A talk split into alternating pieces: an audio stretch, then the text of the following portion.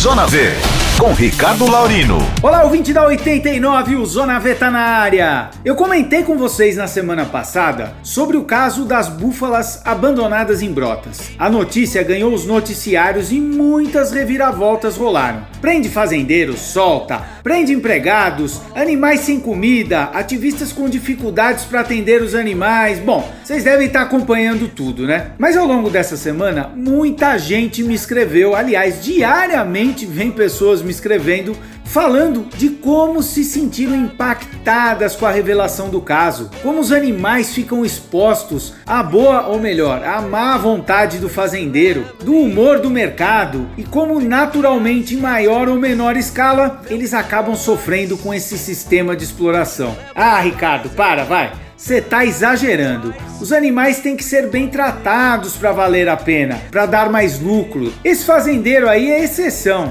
Tá, eu sei, eu sei que você deve estar tá pensando isso. Mas eu postei um vídeo lá no meu Instagram mostrando uma fazenda referência na produção de leite e de queijos de búfalas, em que os bezerros, escuta isso, após 48 horas do nascimento, já são separados das mães e mantidos em uma jaula que deve ter menos de 2 metros quadrados. Isso mesmo, eles sequer convivem com suas mães, o que é básico para a vida de qualquer mamífero, e são vendidos a partir do segundo mês de vida. Tá, eu nem vou falar as outras coisas, nem vou falar mais disso, porque o que eu quero dizer é que essas pessoas que me escrevem estão na maioria das vezes me pedindo ajuda para fazer a transição, porque não querem mais consumir laticínios ou mesmo outros produtos de origem animal. E a pergunta mais comum é onde encontrar leites vegetais e quais os mais indicados. Então, se você tem essa dúvida também, aumenta o som aí. Bom, não há leite mais indicado. Isso é muito pessoal e da preferência de cada um.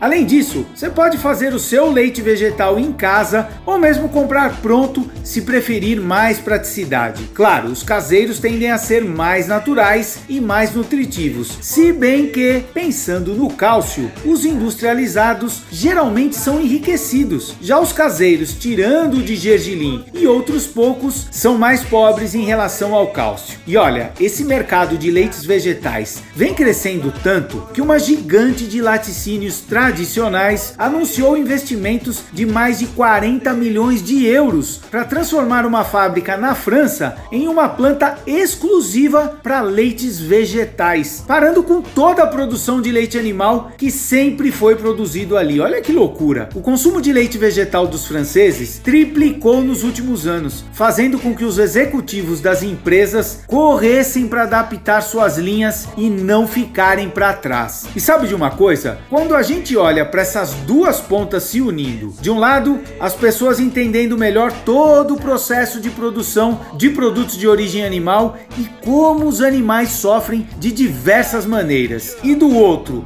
mais possibilidades, mais acesso e incentivo para que alimentos à base de vegetais sejam desenvolvidos, é sinal que as coisas podem mudar. Aliás, cá para nós, as coisas sempre mudaram. A história da é marcada pela nova forma de enxergarmos o mundo a partir de novas observações, novos questionamentos e, claro, novas conclusões que desencadeiam a mudança em nossa sociedade. Que filosófico, hein? É isso aí, o Zona V vai ficando por aqui. Uma super semana para você e até segunda que vem.